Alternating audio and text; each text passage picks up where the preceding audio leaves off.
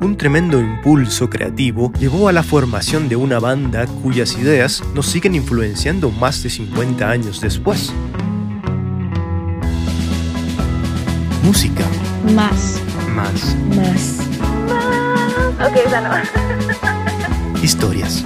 Hoy, en lo que ocultan las canciones, música y herencia, las innovaciones de los Beatles, parte 2. La economía de la música.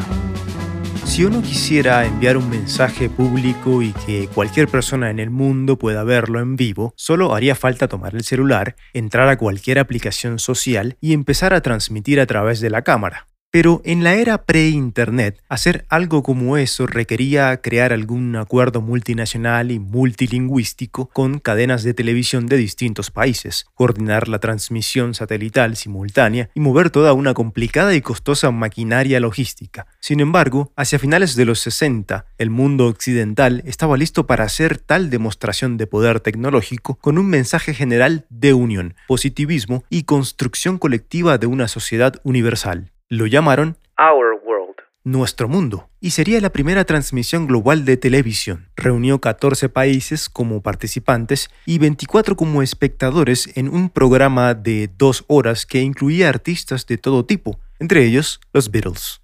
El evento tuvo lugar durante el pico de la guerra de Vietnam, así que le pidieron a la banda que tocara algo positivo, en inglés simple y con un mensaje fácil de entender dado que era para una audiencia internacional. Los chicos aceptan el reto, escriben algunas canciones y finalmente llegan al consenso de que la más apropiada era All You Need Is Love. Con esta canción se alineaban con el sentimiento general del programa, que era todo acerca de amor, paz y cooperación entre naciones, y también con la creciente filosofía antiviolencia conocida como Flower Power. Entonces, el 25 de junio de 1967, los Beatles estrenan All You Need Is Love, convirtiéndose efectivamente en la primera banda en hacer una presentación para la televisión internacional, llegando a una audiencia de entre 400 y 700 millones de personas simultáneamente. Una vez más, este primer paso vino con la realización de una posibilidad antes ignorada. Una banda podía hacer un concierto en vivo, presencial y virtual al mismo tiempo, usando la tecnología para llegar a una cantidad masiva de personas alrededor del mundo, alimentando con dos formatos paralelos la economía de la música. La gente se vuelve loca. Los estudios de grabación siempre fueron en esencia la respuesta a una necesidad popular y comercial. Queríamos tener la música en casa y poder reproducirla cuando quisiéramos. Así que cuando la tecnología que dio paso a los discos de acetato estuvo disponible, empezamos a grabar a los artistas tocando frente a un micrófono para luego vender copias de la grabación. No era mucho más que eso al principio. Con el tiempo fueron mejorando los métodos y la calidad de los equipos, pero siempre con el foco en el objetivo original, capturar la música de los artistas. Los Beatles, en cambio, vieron la posibilidad de usar el estudio como un instrumento, una de aquellas técnicas no inventadas por la banda pero popularizadas por ellos y llevadas a un nivel creativo que permitía usar los aparatos del estudio para crear música y no solo capturarla, es lo que conocemos como. Fragmentos de audio cortos, cosas como un solo acorde de piano, una nota cantada por un coro, una persona hablando o silbando, alguien golpeando una mesa o una línea de bajo, cualquier tipo de sonido en realidad. El efecto lo lograban en los 60 grabando el audio en un carrete de cinta magnética y luego reproduciéndolo en un dispositivo que hacía correr la cinta en un ciclo infinito. De ahí el nombre loop.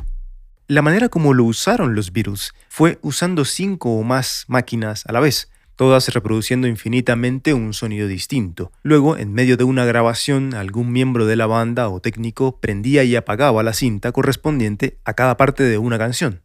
Eventualmente la forma como implementamos esta técnica se popularizó en otros géneros musicales. Hoy en día es todo más simple, pero la idea general se mantiene. Ahora el DJ en plena fiesta presiona un botón con el loop de una línea de bajo y la gente se vuelve loca por alguna razón. Una mejor manera.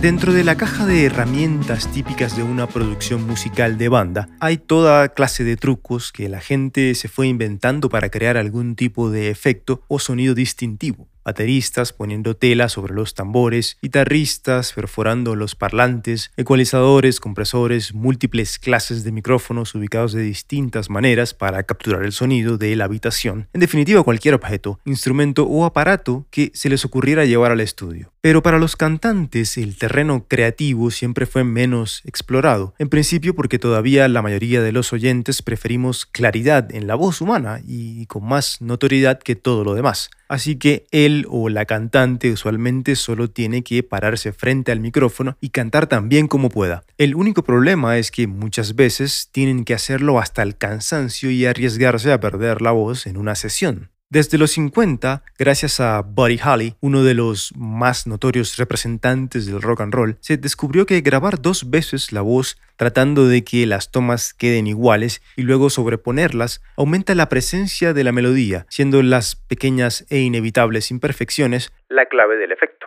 A partir de ese momento, la técnica se volvió estándar y los cantantes en cualquier estudio tenían que cantar varias veces la misma canción, teniendo mucho cuidado de hacerlo siempre igual. Hasta que un día Ken Townsend, uno de los ingenieros de grabación de los Beatles en el legendario estudio Abbey Road de Londres, iba manejando de vuelta a casa a eso de las 3 o 4 de la mañana después de una larga sesión de trabajo sobreponiendo tomas de la voz de John Lennon, en el camino pensaba, esta es una tarea dispendiosa, el cantante tiene que hacer un gran esfuerzo, el tiempo que le invertimos es demasiado y al final no hay garantía de que quede bien, tiene que haber una mejor manera de hacerlo. Entonces puso su cerebro de ingeniero a trabajar y finalmente dio con una técnica que le permitía crear un duplicado del audio original de la voz de John pasándola por otro grabador de cinta magnética y reducir la velocidad de reproducción. El duplicado del audio iba con menos de un segundo de retraso, pero al juntarlo con el original, la imperfección en la sincronía producía el efecto que buscaban, y John no tendría que cantar todo dos veces. Con una sola buena toma usando este efecto, se ahorrarían tiempo y energía. Y así, Ken logró hacer menos tortuosa la vida de los cantantes en todo el mundo, empezando con los Beatles. Otra primera vez. En 1965, la cadena de televisión ABC de los Estados Unidos decidió subirse al tren del fanatismo Beatle y crear una serie animada que llevara el nombre de la banda. Entonces crearon versiones caricaturescas y cómicamente exageradas de los músicos usando el atuendo que llevaban en aquella época, todos uniformados en traje y botas. En cada episodio los personajes se enfrentaban a una situación alocada escrita en torno a la letra de un par de sus canciones. En ellas andaban siempre huyendo de fans enloquecidas, topándose con estafadores y escapando de brujas, fantasmas y vampiros. También habían segmentos en los que aparecía la letra de la canción correspondiente al capítulo para que la gente pudiera cantarla a manera de karaoke todo diseñado para mantener a los niños pegados a la pantalla los sábados por la mañana y cantando canciones de los Beatles entre mordiscos de tocino, sorbos de jugo de naranja y por supuesto anuncios de cereales azucarados con más caricaturas y situaciones divertidas.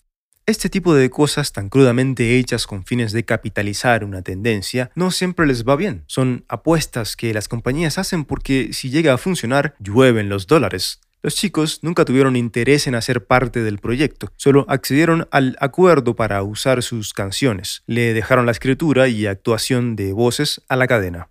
El 25 de septiembre de 1965, a las 10.30 de la mañana, la apuesta de ABC pagó The Beatles, la serie animada, fue un éxito instantáneo, rompiendo récords de ratings y manteniéndose en rotación por cuatro años. Pero aparte de su popularidad, lo cual más o menos era de esperarse, su verdadero valor para la innovación fue que hasta ese punto no había existido una serie animada de televisión con frecuencia semanal que recreara personas de la vida real. Esta fue otra primera vez para todos. Relevantes para el mundo. A nivel cultural, los Beatles simplemente fueron una de esas bandas que por razones que ellos mismos desconocen, pero que responden a la época y el lugar en el que se dieron, fueron excesivamente famosos durante un tiempo, llegando a ser la agrupación con más sencillos en el puesto número uno de Billboard de la historia y la única en ocupar los cinco primeros puestos al mismo tiempo, lo cual hoy parece imposible de replicar.